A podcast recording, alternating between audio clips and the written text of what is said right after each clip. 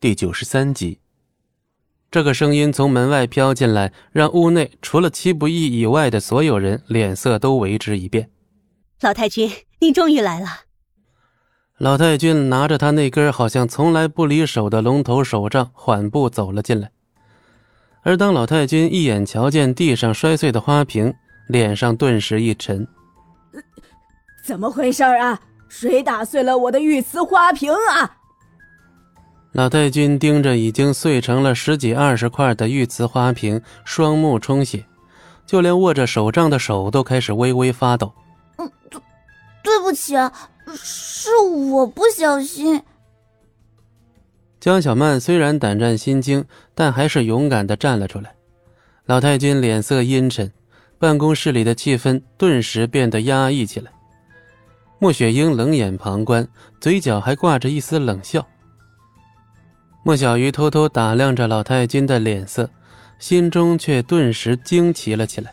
按照常理说，打碎一件装饰品不至于这么生气呀。是谁？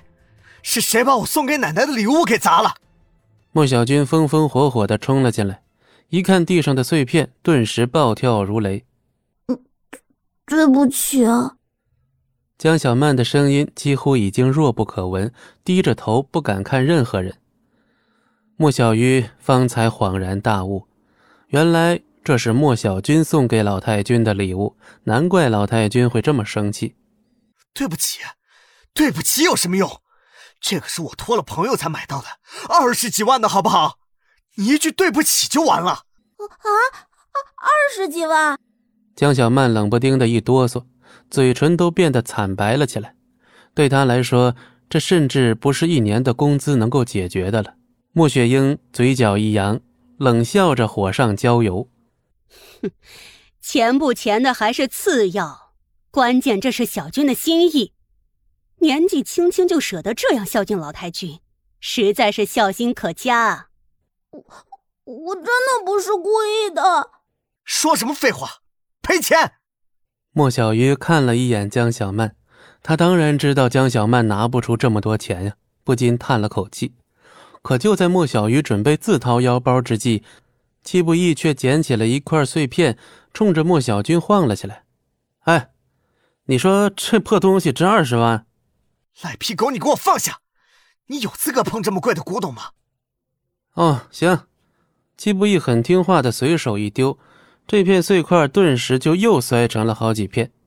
莫小军见状，顿时火冒三丈，指着戚不义的鼻子骂。我本来还能想办法找人粘起来，你个穷鬼故意摔得更碎是不是？几百块钱的高仿货，碎了就碎了呗，要不要这么大惊小怪的？啊，高仿货！此话一出，所有人都是一呆。江小曼就像看到了救星似的，毕竟二十几万对现在的她来说，那是一笔巨款呀！放你妈的臭狗屁，穷狗一只！你也就配逛逛地摊，你懂什么古董？莫小军脸上一阵红白交替，气急败坏的破口大骂：“哼，怎么，你跟那小助理有一腿，连这种谎也敢撒？当我们都是傻子吗？”啊，对不起啊，是我用词不当。知道就行，反正我们也不会把你的话当真。高仿这个词儿，他确实是配不上。做旧工艺这么差，连古董店的门都进不去。可能也就勉强算个地摊货。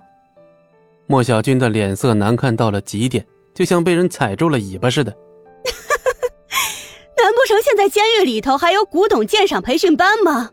真是笑死人了。姑妈说的没错，我看他铁定是和江小曼搞过了，现在才会跳出来胡说八道。啊，没有，绝对没有啊！莫小鱼却是微微一愣，被这么一说。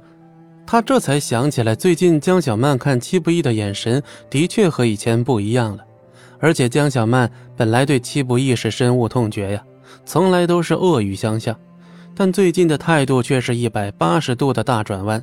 还在嘴硬，搞就搞了，敢做还不敢说？江小曼急得都开始语无伦次了，眼泪刷刷的往下掉。莫小鱼，他俩搞一起你都不知道，真是滑稽的很呐。莫小鱼皱着眉头，缓缓看向了戚不义和江小曼：“这是真的吗？”本集播讲完毕，感谢您的收听，我们精彩继续。